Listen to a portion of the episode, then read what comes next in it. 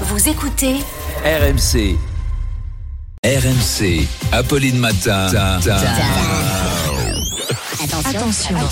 Attention. Deux manches pirates. Ça le chahute 32 ce matin. Oui, on est un peu chahuté. On sent, on que Noël arrive, c'est vrai. Euh, Arnaud, ce qui Oui. fait réagir ce matin, c'est encore la grève. Eh oui. La SNCF qui annonce euh, néanmoins qu'elle remboursera à 200% les usagers dont le train est supprimé ce week-end.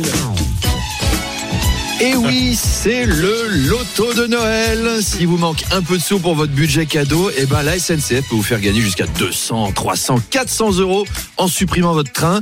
Alors vous pourrez acheter votre cadeau. Mais vous pourrez pas l'offrir. Il faut choisir. C'est l'intention qui compte. hein. En tout cas, ça fait quand même du bien, un peu de pognon à une époque où ça manque. Du coup, Winamax vous propose les codes des trains.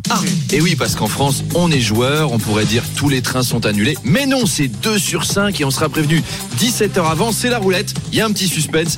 On saura si notre Noël est flingué au tout dernier moment. Allez, les cotes. Le Paris-Marseille est à 4 contre 1, mais il a une cote de retard pour cause de givre à 20 contre 1 et retard pour cause de neige à 40 contre 1. Le Paris-Nantes est à 5 contre 1, mais il y a une cote à 8 contre 1 pour qu'il soit coincé en pleine voie par une manif. Oh, faites vos jeux, qu'est-ce qu'on s'amuse C'est génial.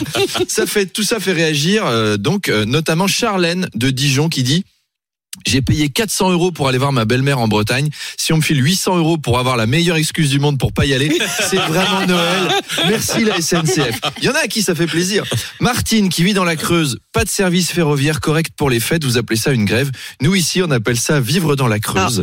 Ah, pendant la pandémie, la quantité de Parisiens qui sont venus nous emmerder en parlant des bienfaits de la campagne, et ben voilà. J'espère que vous en profitez bien de la campagne parce que maintenant vous y êtes coincés.